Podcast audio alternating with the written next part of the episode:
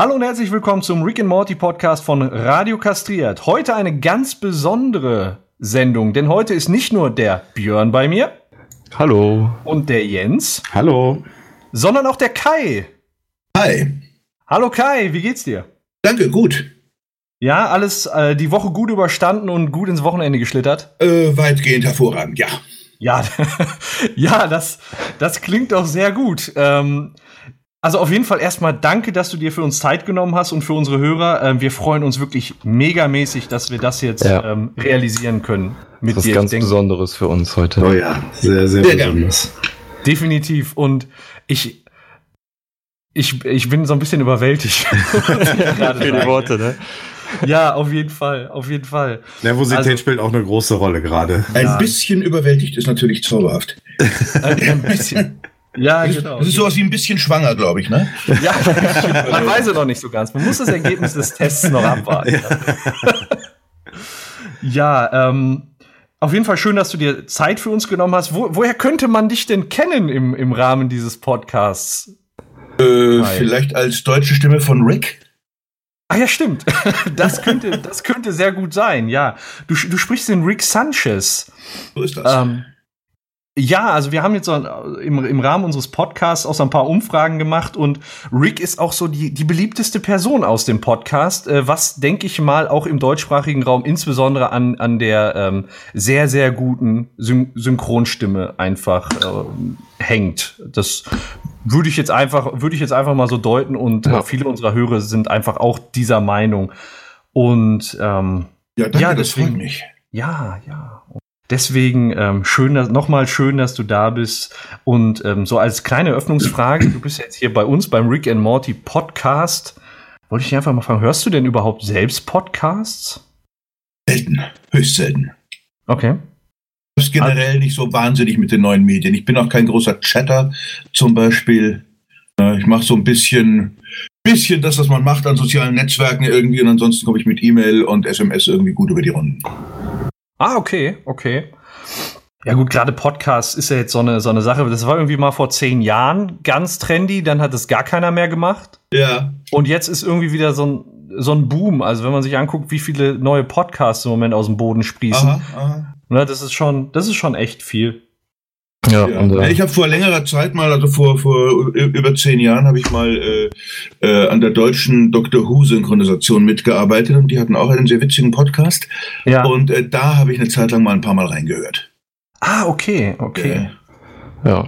Und ja, ich habe es auch dann mal irgendwann einige Jahre später kennengelernt, weil ich vor ein paar Jahren mal auf der ersten äh, Doctor Who Convention eingeladen war. Oh, cool. Ja, Doctor das Who ist ja auch eine, eine Serie, die die äh, auch sehr bekannt geworden ist. Und ich denke mal, Rick and Morty wird mindestens genauso einen Erfolg haben wie, wie Doctor Who. Ähm, Jetzt bist du ja hier im deutschen Rick and Morty Podcast. Schauen wir ähm, mal, ob es so lange durchhält. Dr. Who gibt es ja seit über 40 Jahren. Ah, Rick and Morty hat das Potenzial, denke ich, dazu mindestens genauso lang zu halten. ja, genau. Zweite Simpsons. Ob ich das in 40 Jahren noch machen werde, wage ich stark zu bezweifeln. Oh ja, mal schauen. ähm, welchen Stellenwert oder hat Rick and die Serie Rick and Morty oder die Rolle Rick als äh, als ja als Rolle denn noch Platz, an irgendeinen Stellenwert einzunehmen? Also äh, hast, du, hast du irgendwie äh, Zeit, überhaupt noch dich so zum Beispiel mit der Serie auseinanderzusetzen? Und wenn ja, hast du genug reingeschaut, um dir eine Meinung über die Sendung bilden zu können? Äh, absolut. Also es ist momentan natürlich so, das glaube ich, prominenteste, was ich momentan mache. Also das ist schon sehr im Fokus der Öffentlichkeit. Ich werde auch relativ häufig darauf angesprochen. Äh, ich kriege auch alle zwei Wochen mal irgendwie eine Anfrage, ob ich nicht irgendwie einen Anrufbeantworter besprechen soll Geburtstagsgrüße oder sowas, ähm, was ich äh, aus verschiedenen Gründen nicht machen kann. Äh, also um das hier gleich mal zu sagen, ob dem einen oder anderen Zuhörer diese Idee da auch im Hinterkopf spukt. Ähm, nee, aber ansonsten äh, äh, ja, wie gesagt, also ist es relativ prominent. Ich treffe auch immer wieder Leute, auch, auch alte Freunde von mir, also auch Leute wirklich quer durch alle Bevölkerungs- und Altersschichten, die sich das auch anschauen, weil es einfach doch eine ziemlich äh, fetzige und intelligente Angelegenheit ist. Ja, in der Tat. Das äh, ist eine sehr frische Idee. Also es ist recht, es ist recht, es ist recht anspruchsvoll. Das äh, verquickt mit äh, dieser, diesem Spaß an politischer Uncorrectness. Das ist natürlich schon eine Sache, das viele Leute sehr anspricht. Mhm. Ja, uns auf jeden Fall. Definitiv. Ähm, ähm ein, eine Sache, ähm, weil du das jetzt gerade gesagt hast, viele Leute haben dich angefragt wegen äh, des Anrufbeantworters. Wir hatten ähm, ja am Anfang auch darüber gesprochen, dürfen wir dich überhaupt für diesen Podcast verwenden? Und das ja. war ja, sagen wir mal, auch eine sehr, sehr große Bürokratiehürde, die wir da im Prinzip nehmen mussten. Ja, wir also, haben das ganz offiziell gemacht, ne? Das ist ganz offiziell eingestielt. Adult Swim, ähm, ja, beziehungsweise Turner Broadcasting Systems hat, haben zugestimmt und deswegen Ne? Also ich meine, wenn ihr das für euren Anrufbeantworter haben wollt, Nein, wenn die zustimmen, ist, ja ist alles also okay. Das ist, jetzt, das ist jetzt kurios, aber ich habe also vor, vor längerer Zeit auch einmal äh, in einem Film den Pumuckel gesprochen. Ah. Äh, und die Rechte für die Stimme, egal wer die Stimme macht, sind bei der Figur. Ja? Also beziehungsweise bei den Leuten, die die Rechte über die Figur haben. Also auch wenn ich ah, Rick spreche, gehört mir die Stimme von Rick nicht in dem Moment. Aha. Okay. In dem Moment, wo ich als Rick etwas mache, nicht als Rick ausgebe, als Rick erkennbar bin, ja. ne, da sind wir alle bereits irgendwie rechtlich auf Glatteis. Oh, das okay. ist ja. Das ist sehr interessant, ja. ja. Das kennt man so gar nicht eigentlich. Ja. ja. Musst du denn deine Stimme stark verstellen für den Rick? Oder äh, stark verstellen muss ich sie nicht, aber er ist natürlich immer sehr es ist natürlich immer auf einem sehr hohen Level. Es ist natürlich immer, äh, also er ist eigentlich meistens so im, im, im Lauten und im Schrei und im, im Genervten und im hochagierenden Bereich. Ja. Äh, und da klinge ich halt so. Ist das dann auch anstrengend? Das ist wahnsinnig. Also Rick, Rick würde ich sagen, ist, glaube ich, die anstrengendste Sache, äh, die man machen kann. Ja, ja. ja also das ist auch eine, das ist auch eine von denen, also es gibt so Synchronsachen, die kann ich den ganzen Tag machen. Und Rick ist so eine Nummer, wo ich sage, drei, dreieinhalb Stunden äh, mhm. und dann, dann muss man einfach Schluss machen, weil es einfach physisch schon mal allein wahnsinnig anstrengend ist. Und es ist nicht nur physisch, es sind ja auch irgendwie alles äh, äh, äh, teilweise hochkomplizierte Texte und Zusammenhänge. Also es gibt jetzt nicht so viele andere Synchronserien, wo in jedem äh, äh, vierzeiligen Take, den man durchschreit, Worte wie interstrukturelle Dimensionsportale oder sowas vorkommen. ja. Also irgendwann macht auch der Kopf nicht. ja, das, das kann ich mir vorstellen, ja. Wie äh, kam es denn zu der Rolle des Rick Sanchez? Äh, ganz normal. Also es gab, es gab ein Casting, es wurde eine, also diese, diese Sachen gehen an eine Synchronfirma. Äh, das heißt, der Kunde sucht sich eine Firma aus, die die Synchronisation macht. Diese Firma schlägt dann mehrere Sprecher vor. Äh, äh, diese Sprecher nehmen ein Casting auf. Dieses Casting wird dann den Verantwortlichen vorgespielt und die sagen dann irgendwie Nummer zwei ist es zum Beispiel. Mhm. Hast du dich speziell auf diese Rolle beworben? Also hast du quasi ja, nee, man, man, kriegt dann, man kriegt dann so Anfragen. Also ich mache das ja. jetzt irgendwie seit, also eigentlich seit 30 Jahren ununterbrochen in München. Ja. Und äh, äh, natürlich wissen die Leute in München, wer für gewisse Dinge in Frage kommt und für andere. Okay. Okay, also macht man Und ich habe sehr so viel, ich habe sehr viel, also gerade so Zeichen und auch Chargen mit verstellten Stimmen und sowas gemacht. Also davor habe ich zum Beispiel, ja. wer, wer Drawn Together kennt, habe ich zum Beispiel den Wollknäuel Sockenbart uh, gesprochen. Ja, ja. ja, genau. Ja klar, da äh, habe ich dich auch direkt erkannt oder den Cookie aus You Don't Know Jack. Das war noch so eine Sache, aber Cookie war ich gar nicht. Ich war Jack tatsächlich. Cookie Ach, war jemand. Ich dachte, das ja. war der Jack. Ja. Oh, ja, ja. oh, Mensch, da habe ich was, ist schon so lange her, aber da habe ich was durcheinander gehauen. Ja, ja, ist lange ähm, her. Was, was ich aber noch, was ich aber noch ähm, jetzt in dem Zusammenhang fragen wollte, was war denn für dich der ausschlaggebende Punkt zu sagen, yo, den Rick Sanchez möchte ich sprechen, also dieses Angebot möchte ich annehmen? Ähm, ich muss ich ganz ehrlich sagen, ich äh, nehme alle Angebote an. Okay. solange sie jetzt, das ist mein Beruf. Okay. Ich ja, liebe ja. davon. Und solange es jetzt nicht irgendwie Sachen sind, die mir jetzt, wie soll ich sagen, aus politischen, moralischen oder sonst irgendwelchen Sachen gegen den Strich gehen, dann mache ich das. Ja. Also ich habe ich hab jetzt in einer anderen Zeichentrickserie habe ich eine kleine alte Dame, die zwei Katzen hat, gesprochen, irgendwie über 16 Folgen. Ne? und die ganzen Kollegen haben mich immer angeschaut und gesagt, du sprichst Betty? Hab ich gesagt, ja, ich bin, ich bin Betty. Also da, da bin ich, da bin ich völlig hemmungslos. Muss man, glaube ich, auch sein, wenn man solche Rollen kriegt. Ja, aber also, wie stelle ich mir das vor? Du, du, kriegst dann dieses Angebot und da steht, du spielst, also du sollst einen verrückten Wissenschaftler in einer Zeichentrickserie. Ja, ja. ja. Genau. Das sind die Informationen da. Also ich könnte bestenfalls beim Casting noch sagen, äh, äh, das taugt mir alles nicht. Mach ich Ja, okay. nicht. Es gibt, Okay. es gibt, also ich habe jetzt zum Beispiel irgendwie äh, bekannt gemacht, dass ich für Pokémon nicht mehr zur Verfügung stehe. Ich bin Mhm. der Meinung, das ist kein Beruf für erwachsene Menschen. Okay. Was okay. hast denn du da Ich gemacht? habe jahrelang alle, alle Owei's durchlebt und durchlitten, habe drei Stunden lang irgendwie Owei, Owei, Owei gesagt. Oh Bin dann irgendwie raus auf die Straße gegangen und gegen den nächsten Laternenmast geprallt. Oh je. Äh, Owei. ich, na, das ist, ja genau. also das ist dann einfach eine Sache, wo ich sage, das ist jetzt irgendwie, das, das füllt mich künstlerisch nicht aus, kann man das so sagen? Das ist aber auch irgendwo nachvollziehbar, ja. Äh, jetzt, äh, lat- jetzt lass mich noch mal kurz. Was, was hast du genau bei Pokémon gemacht? Ich, ich weiß, also ich weiß, dass ich, dass ich, dass ich alle Owei's war, irgendwann mal. Ne? Das Pokémon Owei. Ach, Ja, das, ja. ach Kennst du, du doch. du hast ein Owei. Ja, war ach ein so. Owei. Ich war auch, immer Owei. Ich war auch irgendwas anderes. Ich fürchte, ich war auch mal ein Clutexa irgendwie. Ich habe diese, hab dieses Ding bis, es gibt's ja auch schon wahnsinnig lange, aber ich habe es nie verstanden. Mir ist der Hype darüber ist mir fremd. Mir ist völlig fremd, wie man sich sowas irgendwie anschauen kann. Das rangiert auf meiner Unverständnisskala ungefähr so neben Berlin Tag und Nacht. Ich sage, wie, wie, wie kann man sich sowas anschauen und seine Zeit damit verdödeln? Ich kapier's einfach nicht. Und wenn ich was nicht kapiere, dann will ich es auch irgendwann nicht mehr machen. Das ist ganz einfach. Okay. Ja, das, das kommt wirklich aus Also ich bin anderen zum Welt, Beispiel auch, also was, ich bin jetzt auch seit zwei Jahren, weil der verehrte Kollege gestorben ist, also ich habe niemandem was weggenommen, bin ich ja auch die, die deutsche Stimme von Mr. Burns in Simpsons. Ja, ja, Ja, Zum ja Beispiel. richtig. Und das ist eine wirklich tolle Sache, ist eine tolle Arbeit, ist eine wirklich äh, intelligente Geschichte, ist ein toller Regisseur, mit dem ich das machen darf. Also das ist eine Arbeit, die ich zum Beispiel wahnsinnig gern mache und die ich sehr schätze. Ähm, hast du die, die Möglichkeit bei der Arbeit ähm, selber so ein bisschen improvis im, im, zu, zu improvisieren und eigene Ideen mit einzubringen? Das ist, das sind einfach so, also Synchron ist jetzt generell eine Teamarbeit. ja. Es gibt eigentlich ganz selten Leute, die sagen, ich lasse keine eigenen Meinungen zu und äh, es wird so gemacht, wie ich das sage, sondern wenn jemand eine Idee hat, äh, der gerade im Schaffensprozess beteiligt ist, sei das nun der Sprecher oder der, der Regisseur, wobei der Regisseur meistens das Buch selber geschrieben hat, ja. äh, äh, oder auch mal der Tonmeister oder der, der, der, der Cutter, der für den Schnitt verantwortlich ist, äh, dann kann man das sagen und wenn es die anderen gut finden, dann wird das kurzfristig geändert.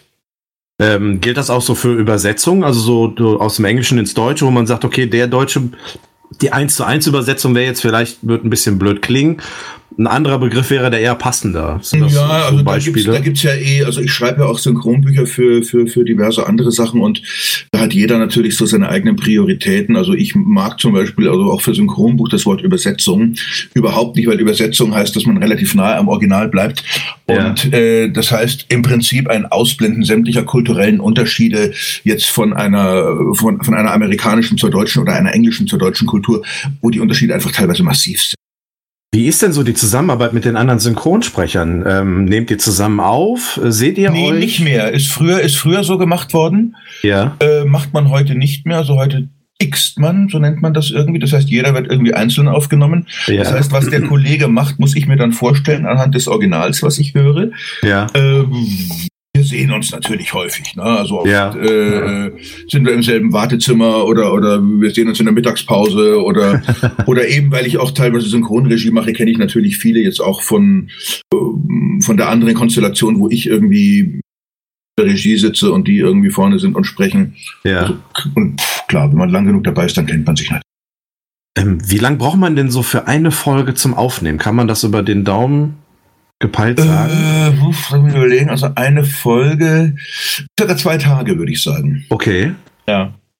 Ah, nicht schlecht. Also das Also eine ähm, Folge sind 20 Minuten, haben, haben- dürften so um die 400 Takes irgendwie haben, 200 Takes ah, am krass. Tag. Muss, Ja. man, muss man ungefähr so rechnen. Ja. Also ich finde das faszinierend, dass da im Prinzip so eine Komposition an, an ähm, Stimmen und an Unterhaltung rauskommt. Und im Prinzip äh, unterhält sich Rick ja gar nicht mit Morty, sondern das sind separat aufgenommene Ja. Takes. Das, das finde ich schon, dass sich das dann so zusammenfügt, finde ich ja schon ähm, bemerkenswert. Nee, irgendwo. dafür ist der Regisseur dann hinten zuständig. Der hat also einfach das Gesamtbild im Kopf. ja. Der weiß, wie es nachher klingen soll und sagt einem gegebenenfalls, äh, äh, wenn man ähm, äh, äh, mal irgendwie einen falschen Ton erwischt oder so. ja, okay, okay. Können wir hier vielleicht auch mal so machen. Ich schreibe euch einfach aus, was ihr sagen sollt und ich schneide das dann alles nachher zur Sendung. Wenn du mal in Urlaub fährst. ja, genau. genau. Kannst du Genau, ich was habe hier aufnehmen, ja. eine Unterhaltung von mir aufgenommen und ich habe euch jeweils eine Lücke gelassen. ihr könnt dann da sprechen, was ihr wollt. das das ist gut, ja. Ähm, Kai, wie bist du denn Synchronsprecher geworden? Äh, also, meine Eltern waren beide Cutter, haben beide Filmschnitt gemacht. Mhm. Äh, da gibt es jetzt Filmschnitt, da gibt es dann auch Synchronschnitt und ich bin einmal irgendwie, da war ich 13 oder 14 Jahre alt, bin ich in ein Synchronstudio mitgenommen worden und habe da so als Kind mal ein bisschen reingerochen, aber nicht wirklich viel gemacht. Habe dann relativ äh, bald mit äh, Drehen angefangen, also als, als Kind und Jugendlicher für verschiedene Film- und Fernsehgeschichten. Und äh, habe dann eine längere Pause gemacht, weil ich sehr viel äh, äh, Musik zum Beispiel dazwischen gemacht hat. Ich habe zwischendurch eine Ausbildung zum Profimusiker gemacht mhm. und Schule natürlich irgendwie und all diese ganzen Dinge und dann irgendwann später Theaterspielen angefangen und mit Anfang 30 habe ich mich an Synchron wieder erinnert und habe mir gedacht, das hat mir eigentlich, eigentlich immer sehr viel Spaß gemacht und habe dann versucht, wieder einen Anschluss zu finden, was nicht ganz einfach war, weil doch irgendwie über zehn Jahre vergangen waren dazwischen, aber ich habe es dann äh, nach ein paar Jahren wieder geschafft, irgendwie da reinzukommen. Ja, also ich das jetzt, was jetzt seit circa 30 Jahren ungefähr der Fall ist. Ja, das ist ja auch schon eine ordentliche Zeit. Da bist du ja schon erfahren in dem, in dem ja, Geschäft. Ja, Absolut ja. erfahren. Ja, als nächstes wäre die Frage nämlich gewesen, was kam zuerst, die Schauspielerei oder Synchronisieren? Dann ist es im Prinzip übers Synchronisieren zum Theater, Schauspielerei gegangen und am Ende. Nee, über Synchronisieren zum Film. Ja, okay. Vom Film zur Musik und dann letztendlich, als es mit dem Film auch irgendwann nicht mehr lief, so ab Mitte 20, dann äh, äh, zum Theater. Okay, also quasi den kompletten Entertainment-Bereich, den deckst du da, den ja. hast du abgedeckt in deiner ja, Laufbahn. Ja. Das ist mit Sprechen ja genauso. Ich mache ja dann auch nicht nur Synchron, sondern ich mache dann auch noch Werbung manchmal oder ich mache Kommentar oder ich mache, mache mhm. Voice-Over-Geschichten und, und Industriefilme und mhm. was es so alles gibt. Stimme, Stimme und Sprache und inzwischen jetzt zunehmend Buch, Synchron, Buch und Regie. Äh, äh, dann davor noch zehn Jahre Theaterregie vielleicht noch sagen. Also das ist jetzt schon so das, was ich hauptsächlich. Ähm, du sprichst es gerade an Theater. Ähm, du hast Theater gemacht. Ähm, machst du heute auch noch Theater? Wenn ja, wo? Und Momentan mache ich hauptsächlich Theatermusik. Also gespielt habe ich tatsächlich schon länger nicht mehr. Ja. Äh, Theaterregie habe ich bis vor zwei Jahren gemacht, mindestens mhm. ein, zweimal im Jahr. Äh, auch jetzt in, in München, dann teilweise in Sommerhausen, was in der Nähe von Würzburg ist. Ja. Äh, das waren so die beiden Hauptorte, äh, äh, wo ich Theaterregie gemacht habe. Ja. Genau, und jetzt konzentriere ich mich eben hauptsächlich mehr auf Synchronbuch und Regie. Ähm, du hast es gerade am Anfang mal erwähnt, äh, die Conventions. Ja. Ähm, wir haben da auch schon so ein paar Erfahrungen gemacht, dass wir da mal Conventions hier in, in Köln bei uns in der Nähe besucht haben. Ja. Äh, da trifft man ja ab und an mal Leute aus Film, Fernsehen und auch Synchronsprecher, die dort dann unterwegs sind. Ähm, machst du sowas auch? Kann man dich da auch irgendwie antreffen? Äh, ich bin jetzt tatsächlich angefragt für die Sailor Moon Convention, wo ich vor ewigen Zeiten mal mitgesprochen habe. Ja. Äh, witzigerweise dieselbe Rolle, die jetzt heute oder 10 oder 20 Jahre später Tim Schwarzmeier gesprochen hat. Aha, ja. so, äh, und äh, nachdem mir einige Kollegen gesagt haben, dass das sehr nett sein soll, dort werde ich äh, mich dort mal einfinden. Äh, wann ist die wo? Die ist in, nicht direkt in München, sondern in Fürstenfeldbruck, was bei München ist. Ja. Und das ist irgendwann in, weiß ich gar nicht, Anfang April irgendwann. Also ist auch, glaube ich, nur noch zwei Wochen hin oder sowas. Ah, okay. Ja. Ja, nicht schlecht.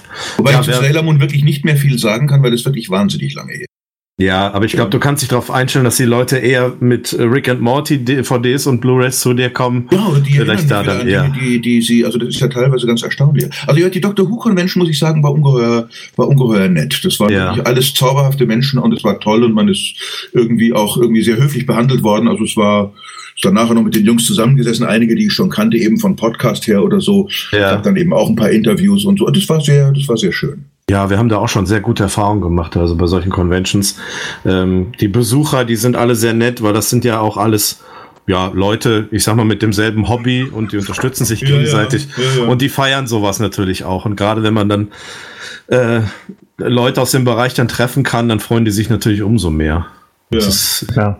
Ja. Es ist ja zum Beispiel auch oft so, dass jetzt bei Synchronisationen, äh, gerade von jetzt Serien, die es lange gibt, also sagen wir mal äh, äh, Star Trek oder irgendwie solche Geschichten, ja. dass tatsächlich die Fans auch da wirklich im Vorfeld mit ins Boot geholt werden. Und das finde ich eigentlich ziemlich gut, weil oh. da wirklich dann Leute an der Entscheidungsfindung beteiligt sind, denen mhm. die Sache wirklich am Herzen liegt. Ja. Unter ja. Umständen mehr als einem äh, demotivierten Redakteur, der das Ganze nur als Job betrachtet und den normalerweise ganz andere Dinge interessieren. Ja, ja wir haben uns in unseren Folgen auch schon überlegt, ob wir die Folgen nicht vielleicht schon zu sehr auseinandernehmen, mehr als es die Macher äh, gedacht hätten. Ja, wobei ich glaube, haben. da steckt schon, da steckt schon ziemlich viel drin.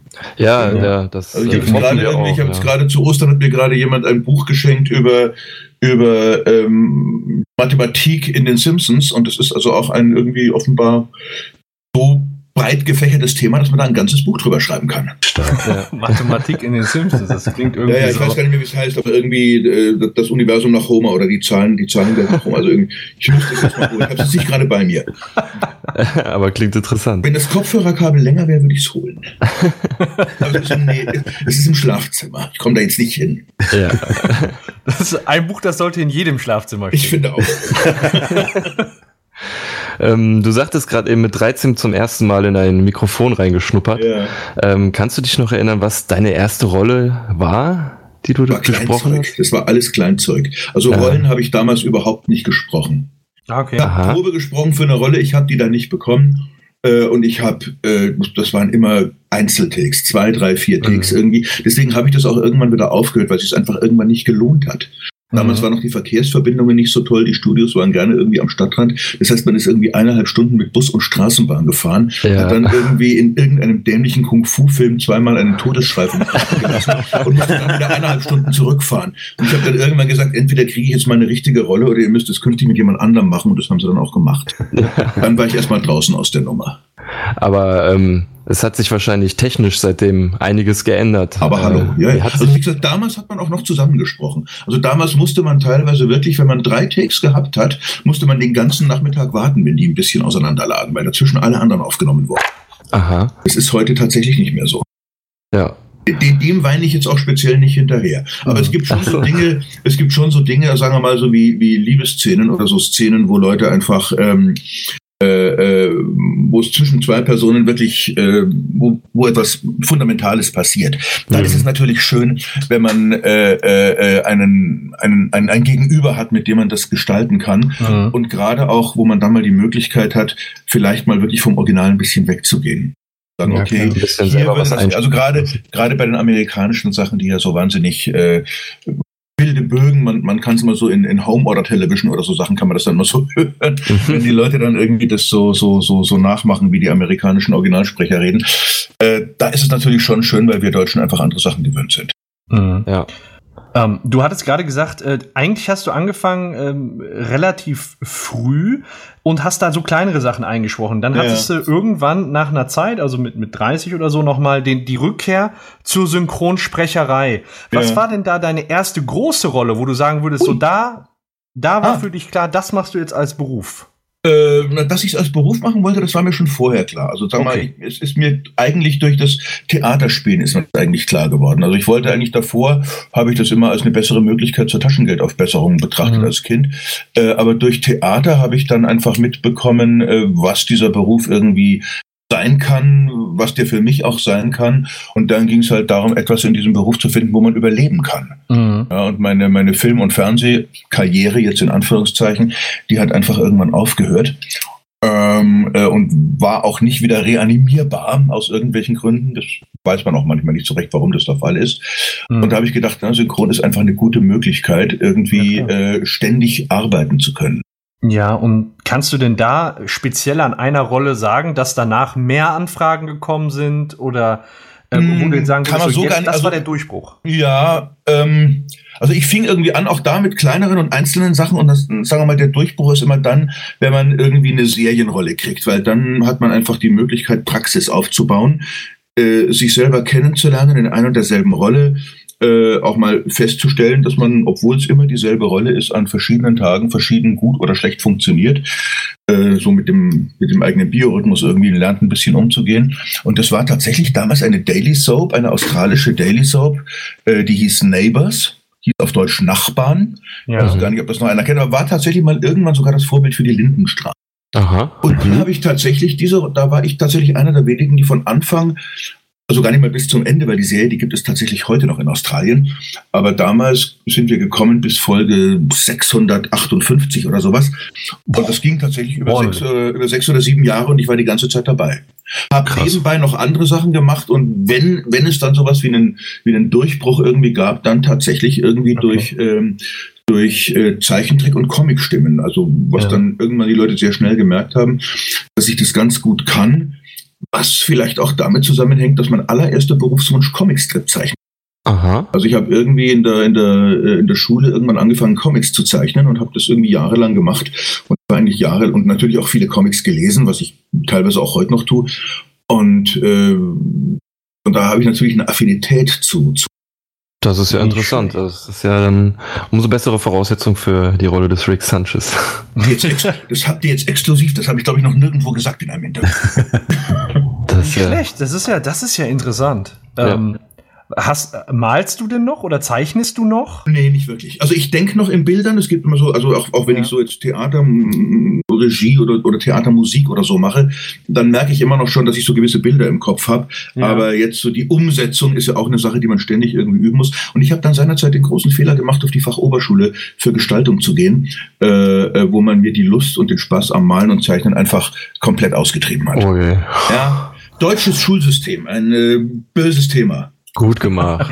Deutsches Schulsystem. Ja. Genau. Leute, Leute nicht in dem fördern, was für sie das Beste und Wichtigste ist, sondern Leute versuchen, auf das irgendwie hinzutrimmen, von dem man glaubt, dass es momentan gerade zukunftsträchtig ist, was keiner Ja. wissen kann. Völliger Mhm. Blödsinn.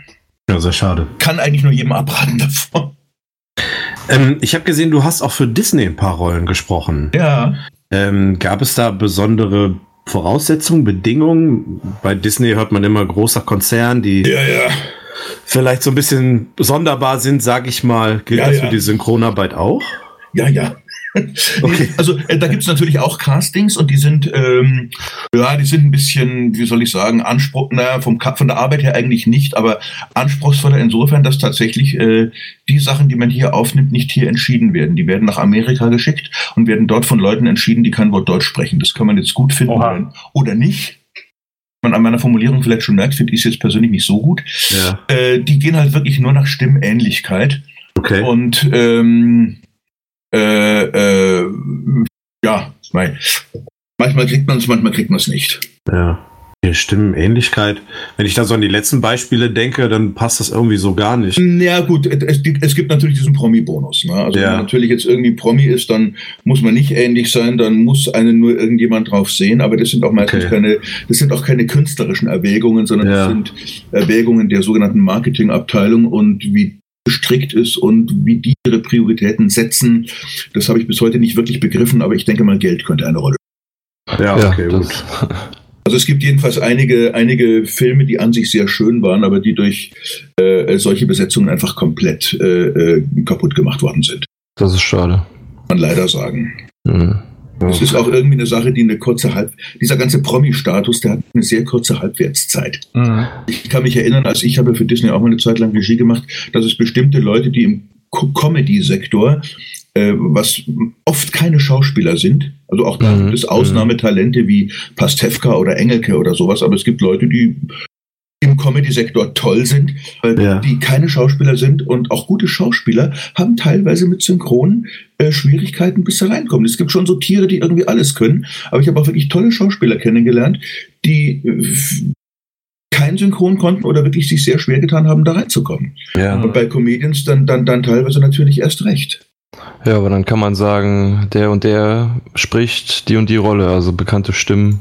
Also wie gesagt, dem ich weiß, die ich weiß, dass es einen gab, den wollten sie mir jahrelang irgendwie reindrücken. Und als ich dann drei Jahre später irgendwie mal eine Regie hatte, wo ich sagte, jetzt würde der doch passen, haben die gesagt, nee, der hat gerade keine eigene Sendung mehr, seine letzte. Comedy-Serie ist irgendwie abgekackt. Äh, nee, den, den wollen wir nicht. Ich sage, Ja. würde passen, der wäre gut. Würde auch gerne mit dem Ja. arbeiten jetzt irgendwie. Nee, jetzt wollen wir den nicht mehr. Und dann haben sie mir einen anderen vorgeschlagen, der meiner An Ansicht nach wieder gar nicht gepasst hat. Ja. Also das führt dann zu teilweise sehr kurios. Also man, man lernt interessante Leute kennen, das muss man sagen.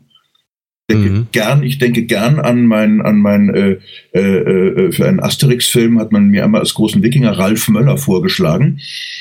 Und ähm, das Ja. war wirklich zauberhaft, Ralf Möller kennenzulernen. ja, Ja. Aber, aber Synchron war einfach nicht sein Ding, Ah, Okay. muss man so Ja. sagen. Ja, aber es ist trotzdem eine Begegnung, an die ich wirklich gern zurückdenke. Das glaube ich, der ist ja in Hollywood voll durchgeschlagen, ne? Das ist ja schon. Nein, vor allem, man, man, man, man, man stellt sich das nicht vor, wenn man diesen Menschen nur aus dem Fernsehen kennt, aber wenn Ja. der vor einem steht, äh, ich, ich habe den anfassen müssen, um zu glauben, dass das alles echt ist. Man steht wirklich davor und sagt, das ist jetzt nicht wahr, oder? Entschuldige mal, darf ich mal? Ja, ja, mach mal. ne?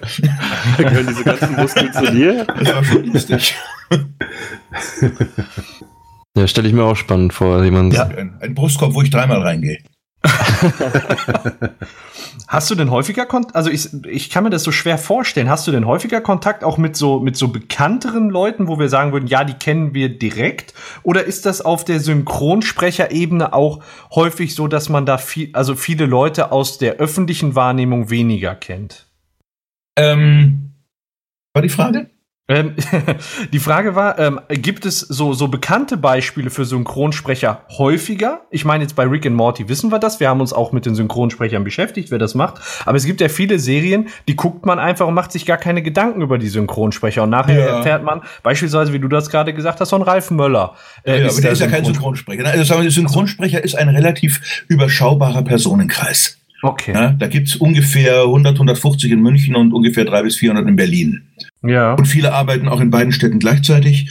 Und äh, äh, da gibt's dann verschiedene Kategorien, also natürlich Mhm. Leute, wo du sagst, hauptsächlich Hauptrollen, Ja. äh, dann ein, ein, ein sehr breites Mittelfeld und dann gibt's einfach auch nochmal eine ganze Reihe von Leuten, die tendenziell eher für die, auf die kleineren Rollen abonniert sind.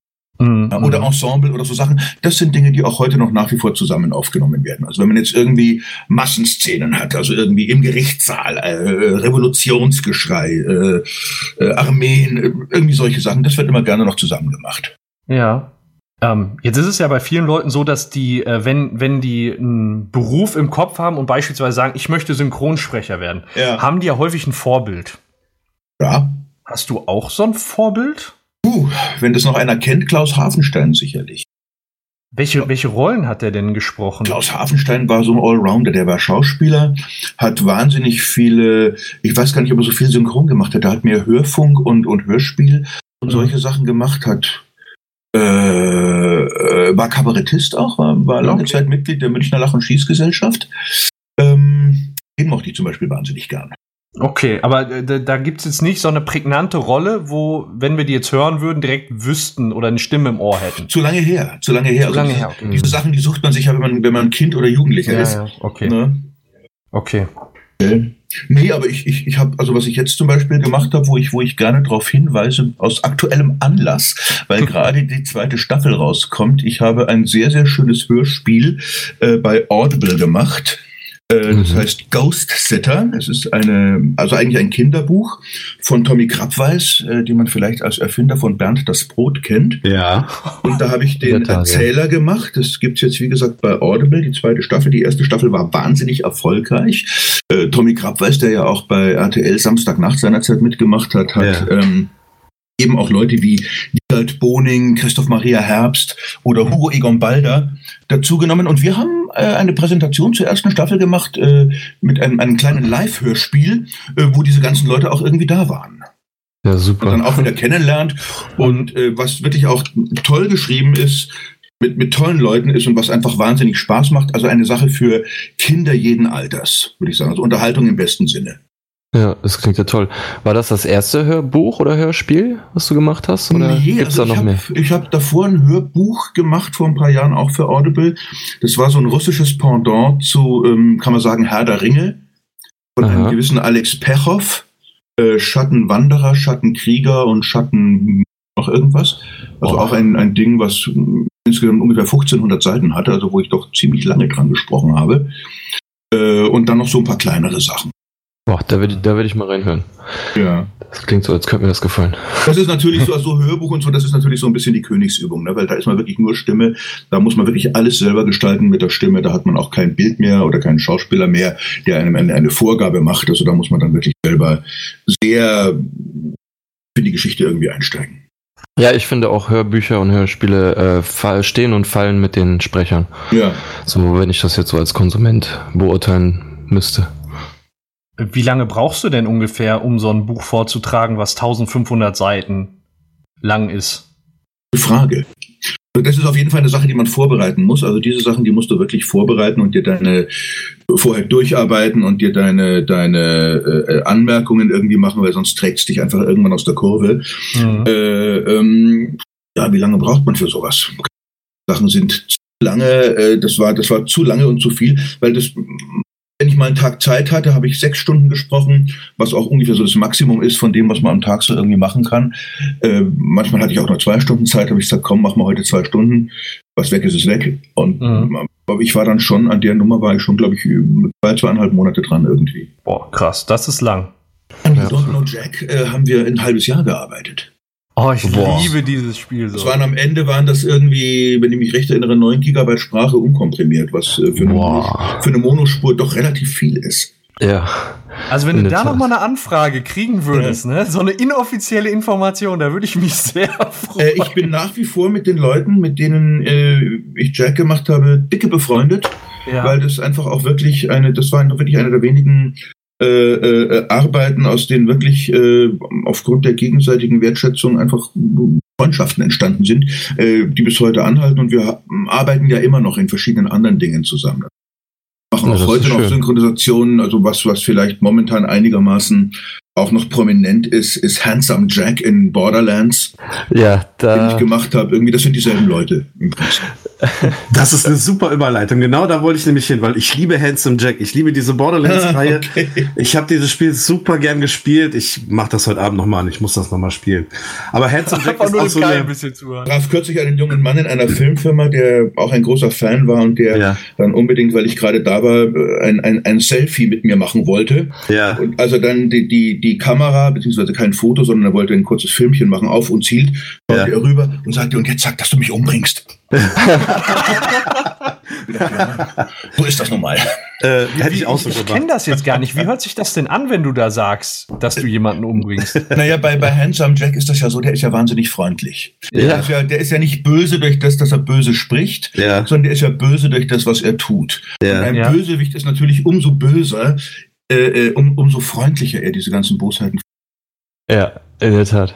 Ja, also man hat bei ihm auch gemerkt, ähm, der hat im, im zweiten Teil von Borderlands ja unglaublich als Charakter gezogen und der war ja auch so so herausstechend als Charakter, dass ja, man ja, den ja für das Folge spielt. Diese unglaubliche Eitelkeit irgendwie, ja. ne? Ja, genau. so ein bisschen seine Achillesferse ist. Ja, und obwohl eigentlich seine Geschichte im zweiten Teil zu Ende gegangen ist, ja, äh, hat stimmt, man trotzdem ja, genau. noch pre, den Pre-Sequel gemacht, und, um den Charakter wieder mit reinzunehmen, genau. was, was unglaublich gut war. Und da hat man auch viel mehr mit ihm gearbeitet. Und da ging es ja darum, wie er zu dem geworden ist, was er, was ja. er, dann, was er dann wurde. Genau, ja. genau, genau. Ja, die haben einfach erkannt, dass der Charakter dieses Spiel tragen kann, so. Und dass sie ihn leider dann zu früh rausgenommen haben wohl. Also ich würde mir ja übrigens wünschen, der übrigens ja. der eine der eine äh, der der Hauptregisseur und Autor von You Don't Know Jack und von Borderlands hat auch bei der dritten Staffel Rick und Morty äh, ein paar Mal Regie geführt. Ah, ah so okay. da schließt sich der Kreis. So schließt sich der ja, Kreis, weil ja. weil weil die Zusammenarbeit mit dem äh, Autor und Regisseur der ersten beiden Staffeln äh, äh, dann leider nach der nach der zweiten Staffel aufgehört hat. Ja, war schade. Ähm, du hast sehr viele Videospiele auch synchronisiert. Also du bist bei vielen dabei gewesen. Äh, StarCraft ist auch noch so ein Name, World of Warcraft, ja. ähm, die man da kennen kann. Also mehr, ähm, mehr StarCraft eigentlich als World of Warcraft. World of ja. Warcraft habe ich, war ich bei, bei, den alten Versionen ein paar Mal dabei und dann bei diesen wie heißt das Neudeutsch Amalgam, also bei diesen ja, ja, Verquickungen jetzt mit, mit, mit diesen ganzen Handlungssträngen und, und Dinge, aber, aber äh, StarCraft ja auch sehr viel. Ja, das Jim Raynor. Ja. Was auch ja. sehr schön war und auch wirklich äh, eine Arbeit, die mir, die mir sehr viel Freude gemacht hat. Gibt es ja, da so einen Unterschied zwischen Videospiel, Synchronisation und Film und Serien? Gibt es da etwas, was mehr Spaß macht? Ähm Kann man jetzt so pauschal nicht sagen. Also es ja. gibt natürlich einen Unterschied. Also sagen wir, am, am Anfang war war Computerspiel, äh, äh, bevor die Animationen so gut wurden und mhm. die Leute das wirklich als, als Geschichte äh, wahrgenommen haben. Ja. Sagen wir, wenn man jetzt ein Spiel, ein komplexes Spiel wie Mafia 2 zum Beispiel nimmt, ja. äh, an, an dem ich auch äh, die Freude hatte mitzuarbeiten, jetzt hauptsächlich als Autor und als Regisseur, mhm. weniger als Sprecher. Äh, äh, in, der, in der Anfangszeit waren das ja irgendwelche relativ anspruchslosen Flugsimulationen. Ja. Das heißt, man hat dann eigentlich immer gesagt, Tango Rot auf Nord 1, Tango Rot auf Nord 2. Tango, und wenn man durch alle Tango Rot und Nord durch war, dann kam Tango Rot und Süd, Tango Rot und West, dann kam ja. Tango Blau und alles wieder von vorne. Äh, das war ähnlich, äh, das war ähnlich Brainwashing wie Pokémon. Ja, mhm. ja. ja. Und sowas hat natürlich gar keinen Spaß gemacht, weil das war einfach Klar. nur Abfrühstücken von Lines. Ab dem Punkt, wo man einen Charakter spielen kann, es ist immer noch ein bisschen was anderes, aber im Großen und Ganzen würde ich sagen, es hängt einfach davon ab, äh, wie, wie gut das Ding ist, wie toll die Leute sind, mit denen man arbeitet Idealfall natürlich noch so, äh, wie die Arbeit mit dem Kunden ist, für den man das macht. Ja, klar. Als sich der auf einen einlässt, äh, das ist definitiv eine Sache, äh, äh, wo aber im Synchron genauso, wo, wo Verbesserungspotenzial da ist. Also ich ja. finde, die Kunden sollten ein bisschen mehr äh, äh, Wertschätzung unserer Arbeit gegen, äh, entgegenbringen und äh, äh, sollten einfach auch mal sehen, dass man nur schneller und nur billiger, dass das einfach irgendwann irgendwann auf die Qualität geht. Und das ja, das ist richtig. Ja. Da einfach die die Grenze des des Menschenmöglichen meiner Ansicht nach längst überreicht ist und teilweise auch überschritten inzwischen. Mhm. Wie kann man sich denn so den Tag eines Synchronsprechers vorstellen? Schafft man es, einen, einen Alltag einzurichten? Oder ist man, muss man sehr flexibel sein?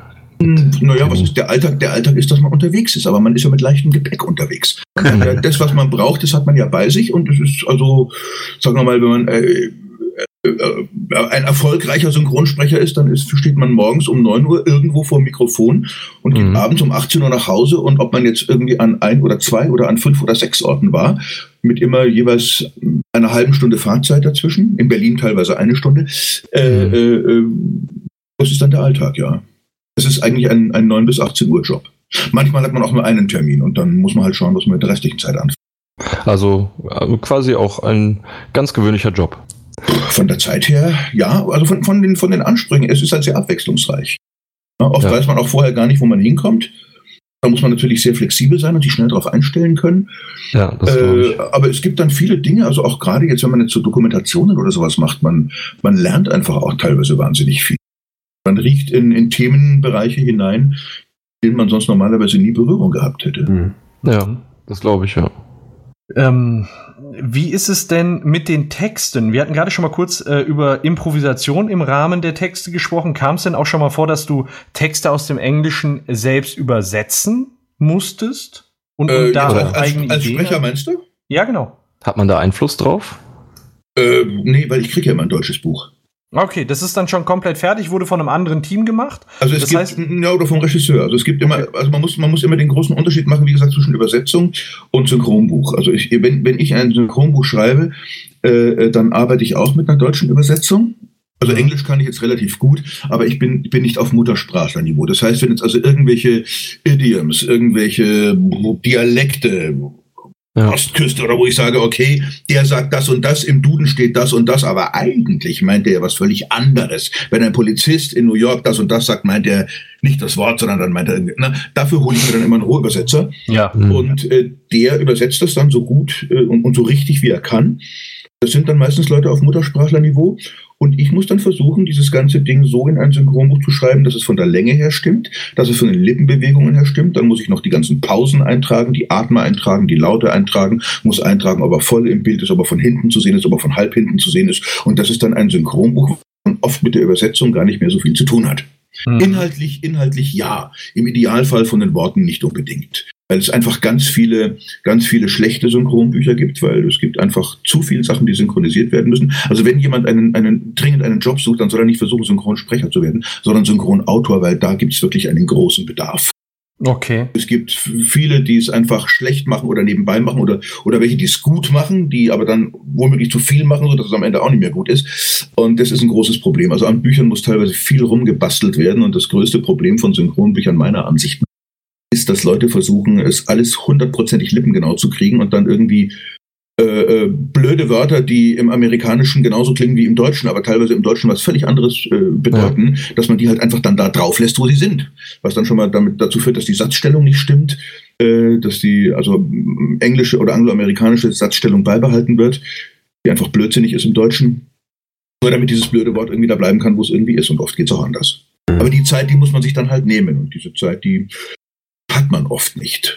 Ähm, mhm. Ja, du hast es jetzt gerade schon gesagt, also man kann sinngemäß übersetzen oder lippensynchron. Das ja. sind auch so zwei Begriffe, die mir äh, über den Weg gelaufen sind, ähm, ja. bevor wir uns an den Podcast gesetzt haben und bevor wir im Kontakt waren, weil wir dann auch ähm, gedacht haben, wenn wir äh, so ein, ich sag mal, so ein Studio-Engagement in Anführungsstrichen anstreben, waren das so zwei Möglichkeiten, also die dann allgemein angepriesen wurden für eine Serie beispielsweise. Ja. Kannst du denn sagen, wie viel schwieriger oder wie viel länger es dauert, eine Lippensynchrone ähm, Synchronisation hinzukriegen als eine sinngemäße? Gibt es da beim Schreiben meinst du?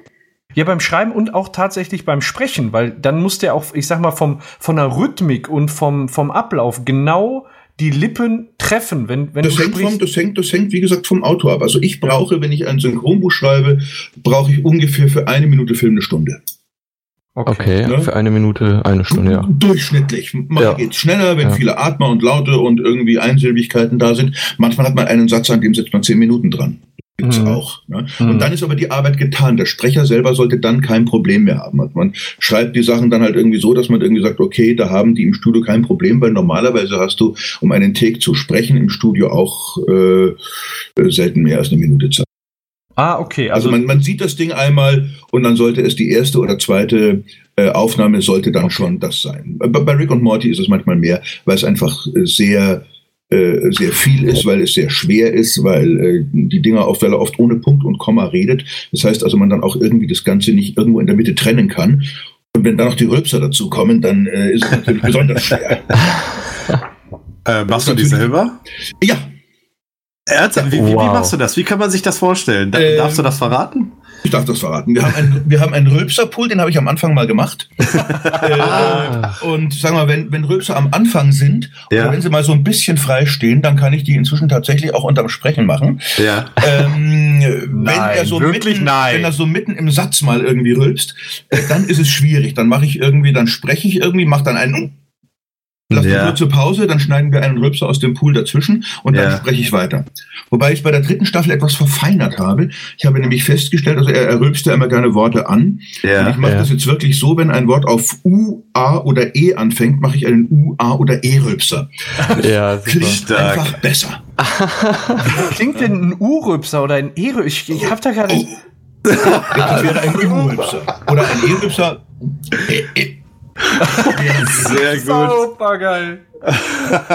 Nicht, aber da muss ich bei der dritten Staffel, die, die muss ich mir nochmal anschauen, da muss ich nochmal drauf achten. Da werden wir es, es gibt, es genau gibt definitiv bessere Rülpser als, als, als mich, aber ich tue das. Sollte man vorne auf die DVD drauf gibt Leute, Es gibt Leute, die können das, die können das so unglaublich äh, tief und ich, der, der, der elfjährige Sohn meiner Freundin, der konnte, der konnte vier Sekunden Rülpser machen, das kann ich. dem, dem bin ich hoffnungslos unterlegen. Das kommt immer auf die Biermenge an, ja. ja, vielleicht ist das ja was für Staffel 4. Vielleicht kann, kann man das ja noch ausbauen. Ja. ähm, Jetzt bin ich ganz, ganz, ich wollte eine Frage stellen, jetzt bin ich aber irgendwie komplett raus. Ähm, aber wo wir beim Thema Talente und Skills sind, ja. ähm, wenn ich jetzt tatsächlich Synchronsprecher werden möchte, du sagtest ja. mal gerade Synchronautor wäre ja. jetzt momentan eher gefragt, aber wenn ich den Entschluss finde, Synchronsprecher werden zu wollen, was für Talente muss ich denn mitbringen? Worauf muss ich mich einlassen? Ähm, ich denke mal, das also, ist sag mal, wenn du, wenn du ein Kind, wenn du ein Kind bist, was du, ja. was du ja jetzt nicht mehr bist, aber ja. ein Kind muss ein Talent mitbringen, ein Erwachsener, ja. ein Erwachsener muss eine Schauspielausbildung mitbringen. Ja, okay. Ganz okay, einfach. Also das ist nicht ja. so Also der muss entweder auf einer Schauspielschule gewesen sein oder ja. wie es in meinem Fall war, ich habe einfach vier, fünf Jahre äh, äh, Theater gespielt, davor gedreht irgendwie und solche Sachen. Also ich bin, mhm. ich bin auch ein Learning by Doing Schauspieler. Ja. Ne, aber äh, man muss auf jeden Fall irgendwie eine Schauspielerfahrung haben. Ja, dann das ist der Rest das wahrscheinlich. Heißt, das heißt Sprache, das heißt keine Hemmungen haben, das heißt irgendwie in Figuren, in Situationen reingehen können. Das kann ein normaler Mensch. Also nur in, in, in eine Bäckerei zu gehen, ein Brötchen mhm. zu verlangen und verstanden zu werden, mhm. äh, äh, heißt zwar, dass man die Sprache kann, aber das heißt nicht, dass man synchron sprechen kann. Ja, es, gibt okay, eine, ja. es gibt einen Unterschied tatsächlich zwischen Reden und Sprechen. Sprechen im Sinne von geführter Sprache. Hast du da mal ein, Be also ein praktisches Beispiel für? Das ist jetzt natürlich, wir sind jetzt totale Laien. Ja. Und äh, mir fällt es jetzt sch schwer, mir da sowas drunter vorzustellen, ehrlich ja. gesagt. Klänge jetzt irgendwie affig, wenn ich es vormachen würde, und ich glaube, es würde auch nicht viel helfen. Okay. Aber sagen wir mal, wenn man sich, wenn man sich also eine, eine Synchronisation mit einem mit einem Promi anhört, Ja. Äh, äh, der jetzt, für, also äh, man soll ja über Tote nicht schlecht reden und ich muss sagen, ich fand ihn als Sänger auch toll, aber Roger Cicero zum Beispiel in äh, Küss den Frosch. Ne? Mhm. Es macht durchaus Sinn, den zu nehmen, vor allem weil er auch irgendwie gesungen hat und weil er toll gesungen hat. Ja. Aber als, als Sprecher bringt er meiner Ansicht nach die Rolle nicht so über die Rampe, wie ein richtiger Synchronschauspieler tun würde. Ja. Ja, ja. Also wir sagen ja auch nicht mehr Synchronsprecher, was früher mal so der gängige Begriff war. Wir, wir legen inzwischen tatsächlich Wert drauf, dass man es Synchronschauspieler nennt. Synchronschauspieler. Ja, okay. ja. Ja, Weil man, man Sprecher sind, das sind dann Ja. Nachsprecher oder, oder sonst irgendwas, ne? Mhm. Aber, aber also es gibt ja die- dieses berühmte, berühmte äh, Beispiel mit, mit Johnny Depp in Piraten der Karibik, ne? Also wo es ja dann auch irgendwie eine, eine andere Stimme in Teil 1 bis 3 gab als die normale Ja. äh, äh, Synchronstimme von Johnny Depp. Irgendwie und in Teil 4 haben sie dann, sind sie dann äh, äh, zur, zur anderen Stimme wieder übergewechselt. Mhm. Das habe ich auch mal gelesen, ja. Ja, ja, da gab's dann irgendwie, und da hat Disney teilweise so argumentiert, dass sie gesagt haben, nö, also äh, die Arbeit hat ja der Schauspieler bereits gemacht und dafür könnten wir jetzt eigentlich irgendwen nehmen. Ja, was Okay. Aha. natürlich jetzt, ich sage mal jetzt nicht die, nicht die Argumentation der, der äh, äh, künstlerischen Leute von Disney ist, weil ich glaube, die können das sehr gut unterscheiden. Aber Mhm. die Anwälte, die Anwälte, die, äh, die kommen dann auf solche Ideen äh, Mhm. und, und tatsächlich, das, ich glaube, dass sich ein Gericht relativ schwer tut, das zu beurteilen, was hier. Äh, glaubst du dem Warum doch auch nur? Glaubst du, dem deutschen Zuschauer entgeht dadurch irgendetwas? Durch so ein, ich sag mal, Art Mangel vielleicht? Ja, das ist ja, ist ja so ein Glaubenskrieg, ne? Ja. Also ich muss, ich muss, es gibt, ich kenne ganz viele Leute, die immer sagen, du weißt du, ich schaue ja Serien nur im Original. Ne? Und ich muss ehrlich sagen, äh, äh, neun von zehn dieser Leute sprechen schlechter Englisch als ich. Ja. Und ich finde synchronisierte Sachen auch deutlich angenehmer. Ja, Mhm. definitiv. Ja. Also es gibt, es gibt Serien, da, es gibt schon Serien, da ist die Synchronisation so grauenvoll, dass Mhm. ich wirklich aufs Original wechsle und mir das dann mit Untertiteln anschaue oder ich hole mir auch viele englische Sachen äh, äh, äh, und schaue mir die mit englischen Untertiteln an, wo ich auch Mhm. wunderbar mitkomme. Äh, die die brauche ich tatsächlich dann. Also Serien im Original mit, mit englischen Untertiteln ist für mich einigermaßen okay, wenn es jetzt nicht gerade so Sachen wie The Wire oder sowas sind. Also da komme ich auch mit Untertiteln nicht mehr mit. Ja. Das Ja. ist mehr, da muss man, glaube ich, ein paar Jahre in New York gelebt haben, um da irgendwie dem folgen zu können. Aber, aber jetzt sagen wir mal so zu die no- normalen englischen Sachen oder sowas sind eigentlich kein Problem für mich. Weil ist eine Frage der, der Authentizität. Das ist eine eigene Kunstform irgendwie. Ja. Natürlich und äh, hängt immer davon ab, wie gut oder wie schlecht eine Synchronisation gelingt, würde ich sagen. Mhm. Ne, Es gibt natürlich äh, Fälle, wo es äh, schadet. Der Sinn einer Synchronisation, es, es, müsste, es müsste das berühmte Beispiel von Rainer Brandt und die zwei kommen, ich weiß, äh, aber der Sinn einer Synchronisation ist eigentlich nicht etwas hinzuzufügen besser Mhm. zu sein als das Original. Das Mhm. ist es eigentlich nicht. Man Mhm. muss, man muss äh, ähm, äh, einen, einen Film, den, den, den Geist eines Filmes gut rüberbringen. Und da kann man jetzt verschiedene Prioritäten ansetzen. Sagen wir mal, dass man sagt, die Person hat eine ähnliche Stimme oder eine ähnliche Klangfarbe wie das Original. Ja. Ist eine, ein Kriterium, was manche Leute anlegen, die sagen, es muss dem Original so ähnlich wie möglich sein. Und andere, zu denen auch ich gehöre, äh, äh, sagen zum Beispiel, mir ist völlig egal, wie der im, auf Deutsch klingt. Es muss ein Schauspieler sein, den ich, wenn ich den Film auf Deutsch gedreht hätte, mit der Rolle besetzt hätte. Den würde ich Ja. da sehen. Der hat die Mentalität, der hat die, der hat psychologisch eine Nähe zu dem, was der da irgendwie macht. Was Mhm. hilft mir einer, der dieselbe Stimme hat äh, äh, und, und der die Rolle nicht ausfüllen kann? Ja. Mhm. Also Das stimmt. Ja, macht Sinn. Wobei man auch häufig feststellt, wenn man jetzt die englische Version guckt und die deutsche, dass der Stimmklang ja teilweise schon ähnlich ist. Ich sage mal Ja, gerade ja. auch in Bezug auf den, den Tim Schwarzmeier, der den, den Morty spricht. ja. Der setzt da ja seine Stimme äh, hoch 10, sag ich, sag ich Okay. mal. Ne? Oder denk, denk ich mal so, ne? Also normal haben wir jetzt noch nicht mit ihm gesprochen, aber ähm, der spricht ja auch den Harry Potter. Und ich denke mal, das wird wahrscheinlich seiner, seiner richtigen Stimme deutlich ähnlicher sein. Ja, ja, klar. Ja, er spricht nicht wie, er spricht nicht wie Morty normal. Nee, nee, das äh, hoffe ich. Wenn, wenn, stell dir mal vor, ich du, du, du bist in einem, bist in einer Synchronfirma, das Telefon klingelt, ein Mann ruft an, sagt, guten Tag, ich meine Synchronfirma. ja, also, Ich kann aber Harry der, wird da Potter gar, der wird da gar nicht reinkommen. Ja, ja. Okay. ähm, und gerade hast du über die Qualität von Synchronsprechern am Beispiel ähm, Unterschied Reden und Sprechen. Ähm, Ja. Äh, wir- Wir sind jetzt, wie gesagt, Laien. Wenn wir jetzt was im Fernsehen sehen, was übersetzt ist, woran erkennen wir denn? Gibt es da so ein, so ein äh, totales K.O.-Kriterium, woran Ich- wir nee, eine ich- schlechte Synchrofassung erkennen? Ich erkläre es ich erklär's anders. Äh, ich erkläre es mit einem Beispiel aus meiner Theaterzeit. Mhm. Äh, wir haben irgendwie mal ein, ein, ein Comedy-Programm im Theater gespielt und nachher gingen irgendwelche Leute raus, fanden das ungeheuer komisch, also sogenannte normale Zuschauer. Und dann sagte einer irgendwie, also das war schon sehr komisch, was ihr gemacht habt, aber wir haben da einen in unserer Gruppe vom Stammtisch, der Beni, den müsstet ihr mal auf die Bühne lassen. und wo ich sage, ja, da würde sich Beni sauber umschauen. Wenn Beni auf der Bühne stehen würde und man sagen würde, so Beni, hier stehen jetzt 40 wildfremde Leute, schauen mhm. dir zu, sei mal lustig. Ja. ja. da würde Beni den Mund wahrscheinlich nicht aufkriegen und, ähm, und wenn er ihn aufkriegen würde, würde es äh, wahrscheinlich wesentlich, es gibt so die, man sagt dann, der spricht privat. Der spricht ja. irgendwie, der, der sendet nicht, der, der macht es nicht so, dass das die Leute hören, dass es die Leute verstehen. Es hat auch viel mit der Betonung zum Beispiel zu tun. Mit mhm. Betonung ja. kann man ja auch wahnsinnig viel machen. Ne? Ja. Das sind alles Dinge, die ein Mensch, der normal irgendwie mit einem anderen irgendwie spricht, da macht sich der keine Gedanken drum. Mhm. Ja. Bei, bei, bei dieser Art von, von, von Sprechen, was wir hier haben, da ist wirklich vorher alles festgelegt. Und auch bei, bei äh, äh Sprecher, die viel machen, da gibt es da natürlich gewisse Automatismen. Wenn man acht Stunden pro Tag sowas über Jahre macht, also ich kann mich an, ich kann mich durchaus an kompliziertere Dokumentationen äh, erinnern, die ich gesprochen habe, wo ich wenig von dem verstanden habe, was ich da gesprochen habe, aber es mhm. klang immer gut. Welche Doku das ist spannend. Welche Dokumentation hast du denn gesprochen? Welche? Ja, so thematisch. Ah, das ist querbeet. Querbeet, okay. Querbeet. Von, von lustigen Tiersendungen bis zur Dokumentation über das Dritte Reich. Also äh, der Querbeet. Da gibt es, glaube ich, nichts, was ich nicht gemacht habe. Okay, kann man die auch, weißt du zufällig, ob man die auch auf Netflix gucken kann oder auf Amazon Prime? Auf N24 laufen gelegentlich ah. Dinge, die ich vor, vor ein paar Jahren gemacht habe. Ah, okay. Also okay. über, über China, über die verbotene Stadt, über, über, über Göring, äh, über, also was weiß ich alles. Sehr viel Und, gesagt.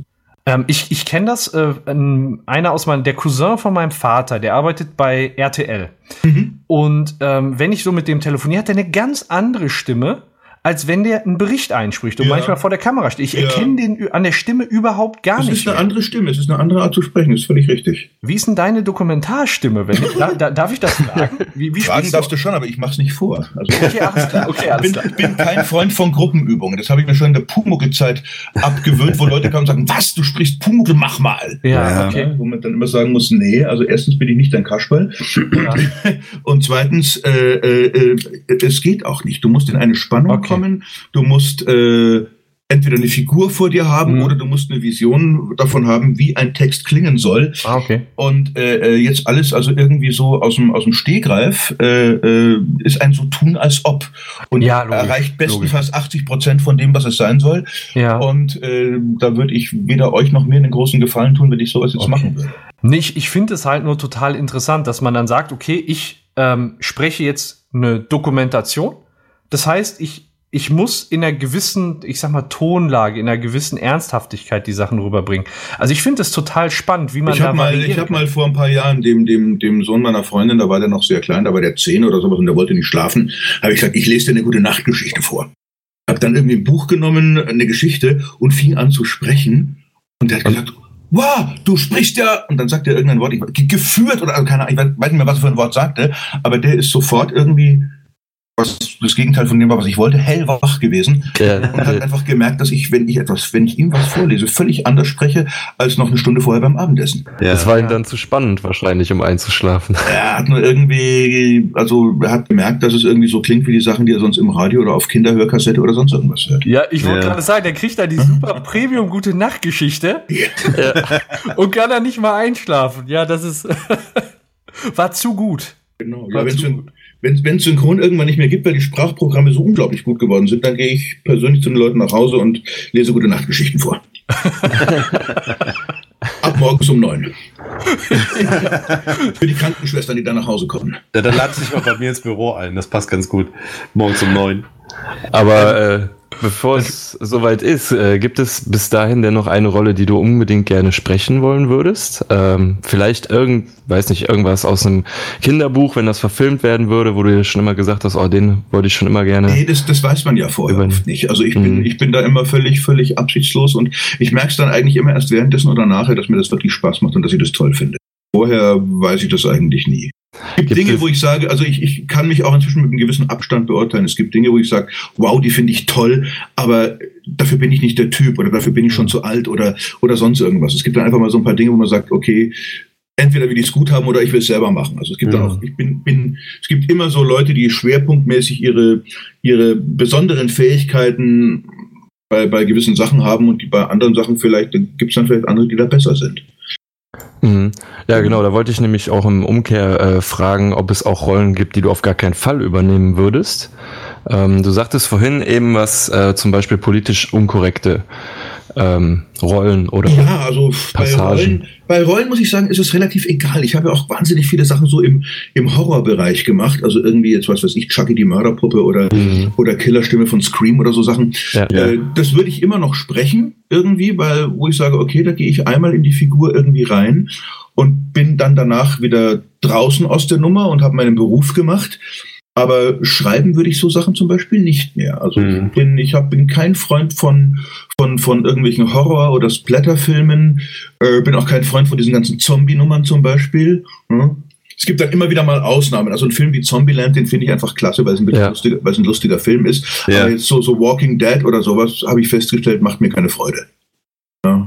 Ja, okay. Also muss ich jetzt, muss ich jetzt irgendwie nicht haben. Und wo ich dann sagen muss, Mensch, ich schreibe da jetzt irgendwie drei, vier Wochen an so einem Film irgendwie, ja. mich täglich vier bis sechs Stunden irgendwie mit, mit äh, allen möglichen Sadistik und Sadistik und Scheußlichkeiten irgendwie äh, äh, beschäftigen und muss dann mhm. die armen Leute da noch durchjagen. Das sind tatsächlich Sachen, an denen habe ich keine Freude mehr. Sowas mache ja. ich nicht mehr.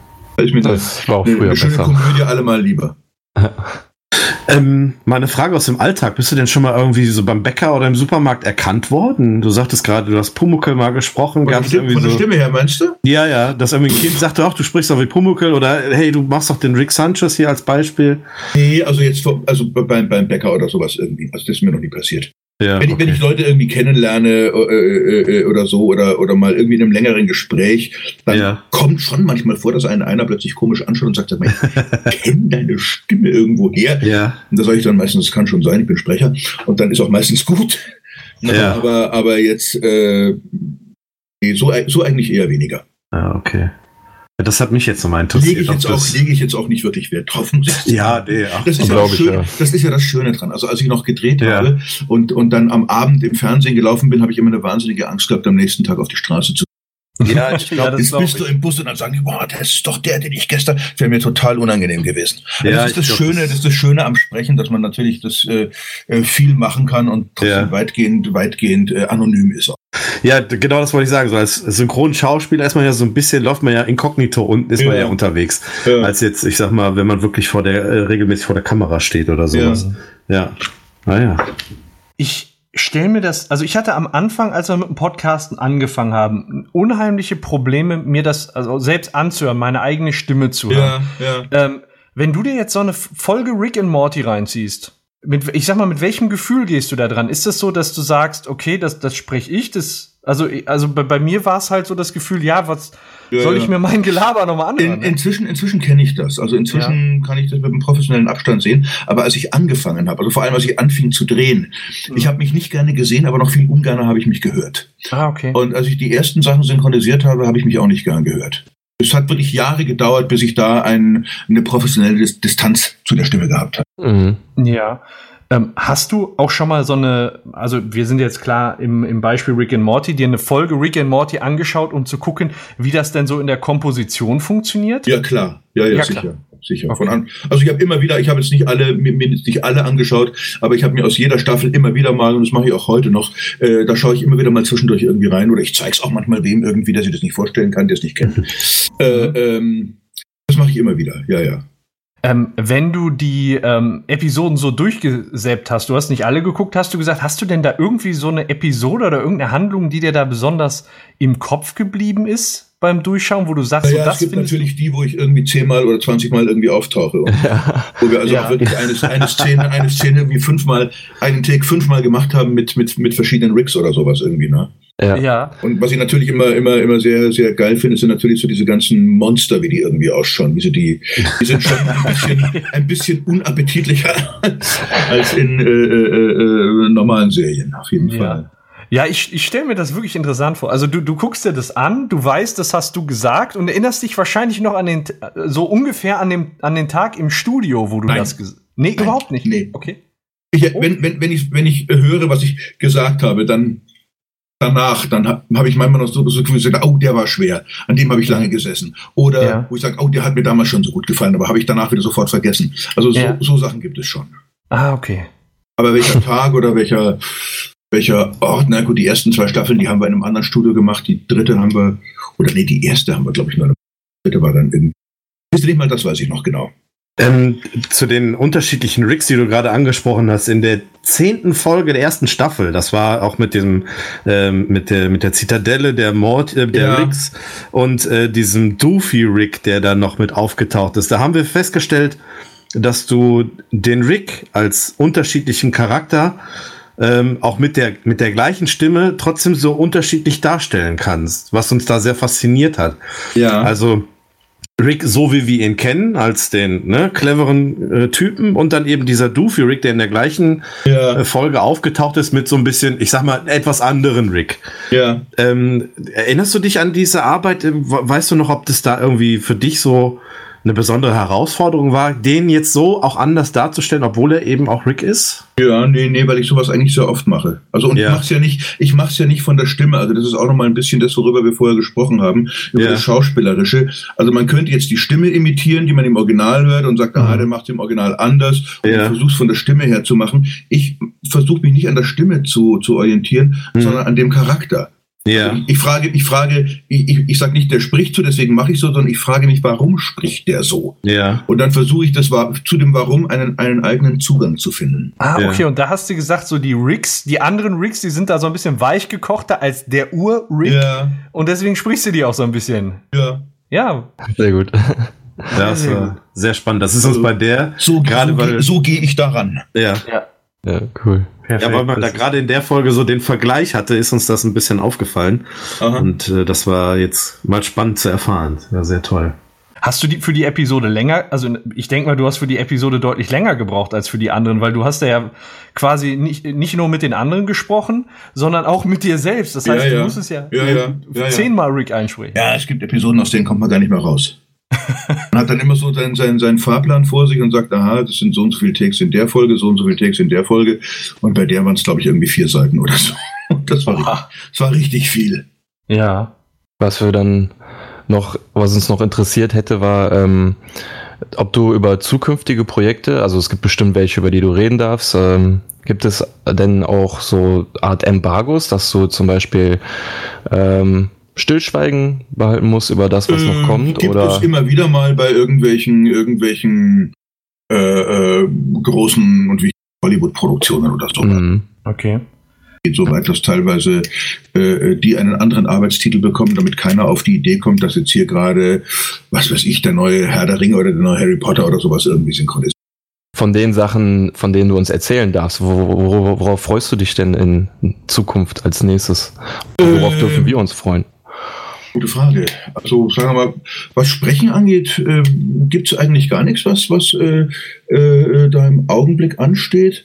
Ähm, momentan bin ich eigentlich hauptsächlich am, am, am Schreiben. Ich schreibe momentan gerade zwei Synchronbücher für einen Kollegen für eine Serie, der einen Engpass hat. Danach werde ich einen, einen äh, ähm, Film äh, für eine DVD äh, äh, werde ich schreiben. Da weiß ich jetzt tatsächlich nicht, ob ich das irgendwie äh, äh, thematisieren darf, aber das ist äh, auf jeden Fall keine. Ich halte mich aus den Major-Produktionen, halte ich mich auch weitgehend raus, weil da reden zu viele Leute mit. Aha. Ich möchte eigentlich Hm. einen Film, der mir gefällt und wo ich sage, der gefällt mir, den kann ich gut machen. Das ist ein Thema, das liegt mir. Es gibt auch wirklich Filme, wo ich sage, sorry, das ist nichts für mich, das soll bitte jemand anders machen. Aus, Mhm. was, für, aus was für Gründen auch immer. Äh, ähm, aber es gibt ein paar Themen und, und so ein paar Dinge, wo ich sage, da bin ich womöglich besser als jemand anders. Die will ich dann auch gerne machen. Ähm, sonst hat man, wie gesagt, Redakteure oder in dem Fall Supervisoren, die sich einmischen. Manchmal bei ganz großen Filmen hat, hat man noch einen deutschen Supervisor, einen amerikanischen Supervisor, äh, äh, äh, äh, ähm, Marketingabteilungen und sonst irgendwas. Und ich will eigentlich am liebsten in Ruhe gelassen werden und den Film äh, so gestalten, wie ich mir den vorstelle. Also wir machen natürlich Buchbesprechungen und sprechen uns ab, wie das ganze Ding irgendwie sein soll, aber ansonsten will ich nicht, dass mich zu viele Leute von der Arbeit abhalten. Kann ich Deswegen- verstehen. Und das hat man Ja. eher, das hat man eher bei kleineren und bescheideneren Filmen. Mhm. Weißt du denn schon was zu Staffel 4? Hat man euch schon irgendwie so Signale gegeben, so nach dem Nee, noch Motto? überhaupt nichts. Noch Okay. nichts. Nee.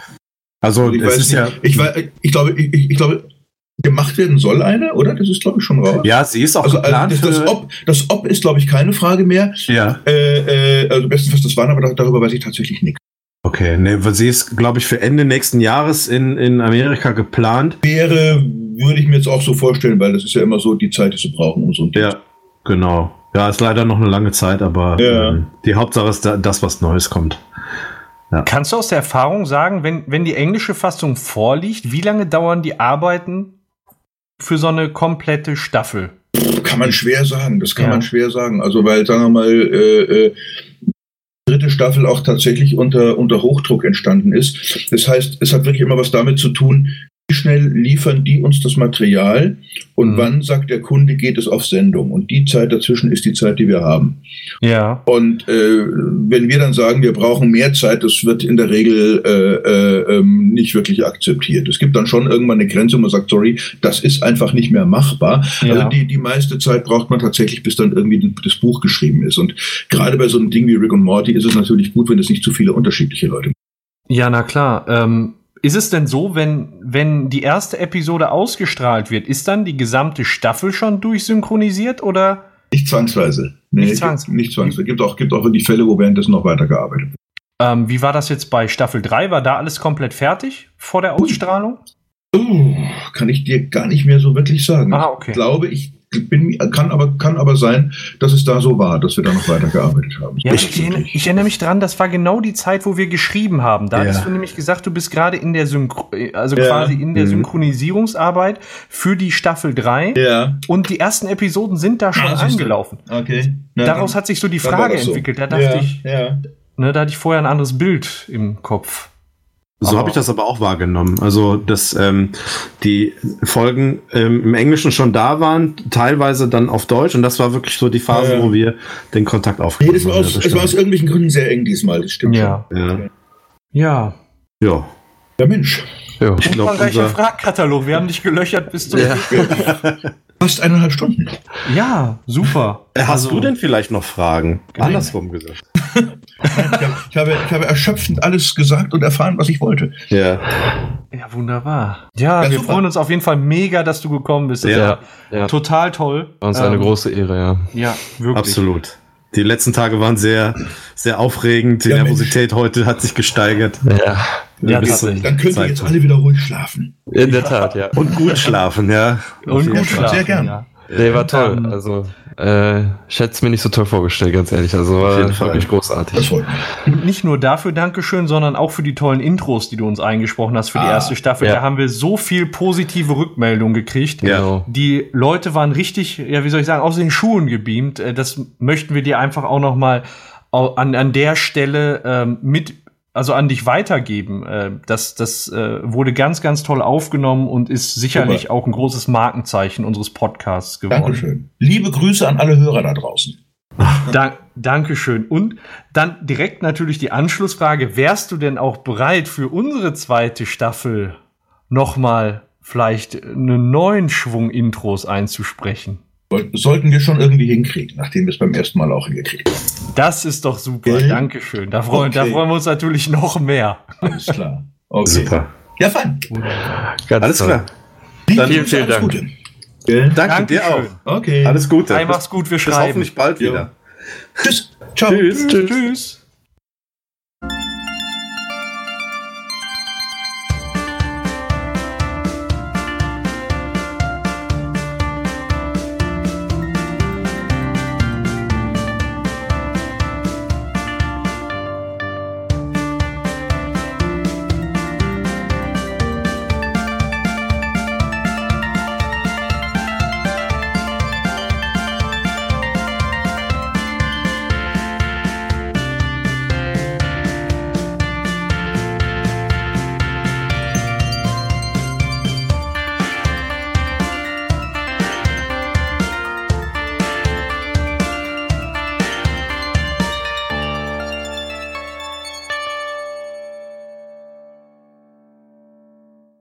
Der Björn hat angeschmissen, oder?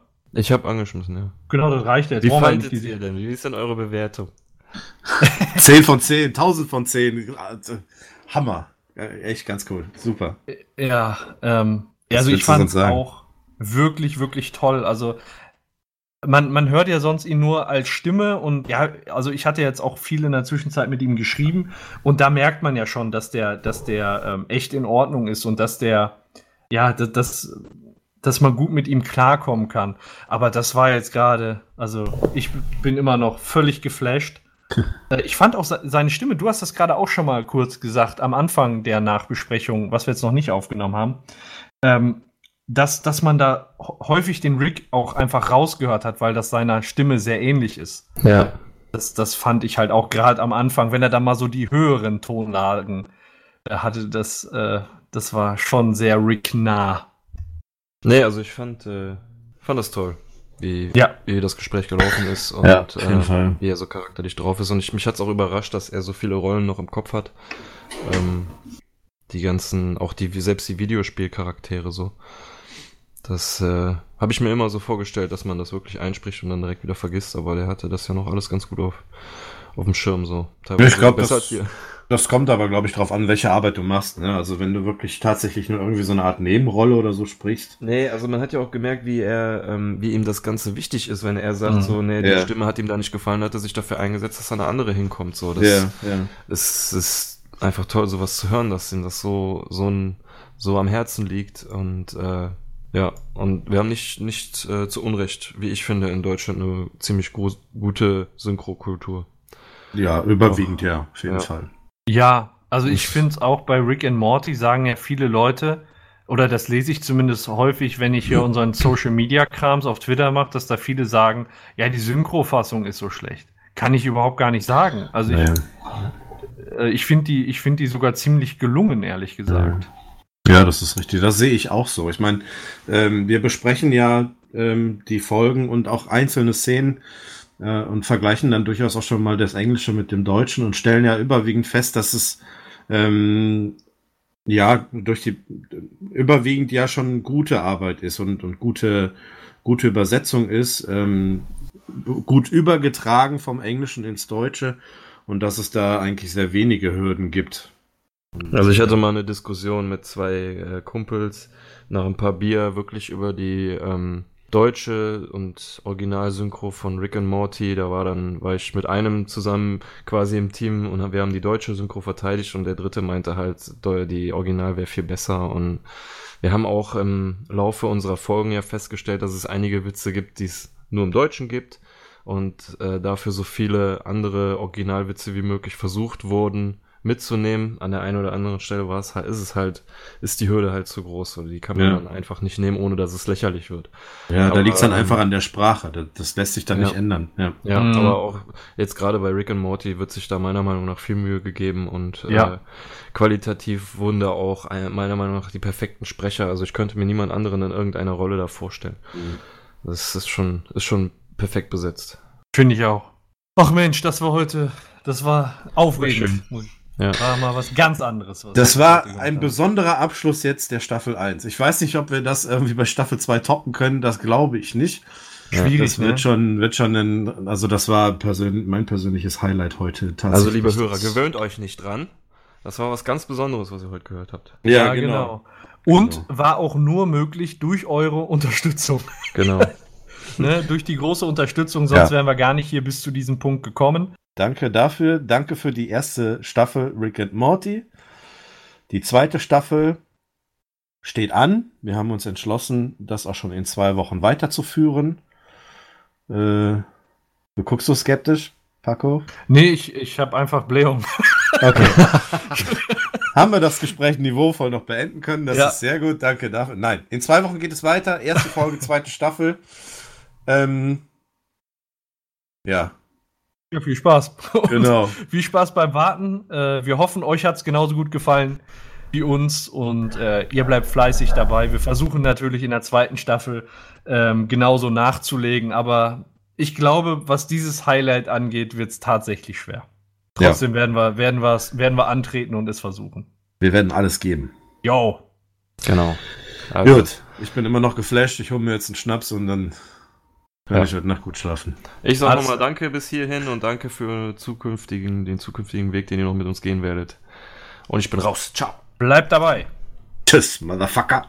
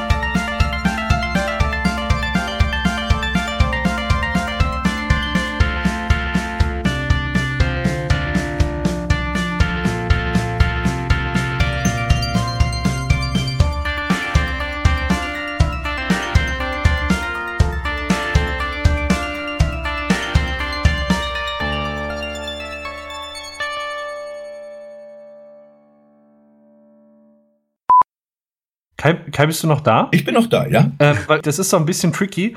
Du musst die Software wirklich beenden. Das ist jetzt schon häufig bei uns vorgekommen. Da hat das einer laufen lassen und da kriegt man noch äh, alles Dinge mit, die man nicht mitkriegen soll. ja, ganz genau. Deswegen, ich sag's dir nur vorsichtshalber. Zieh dich wieder an, Schatz. Sie sind noch da. Alles klar. Screenshot. Ja. Ach, scheiße. da war er wieder weg.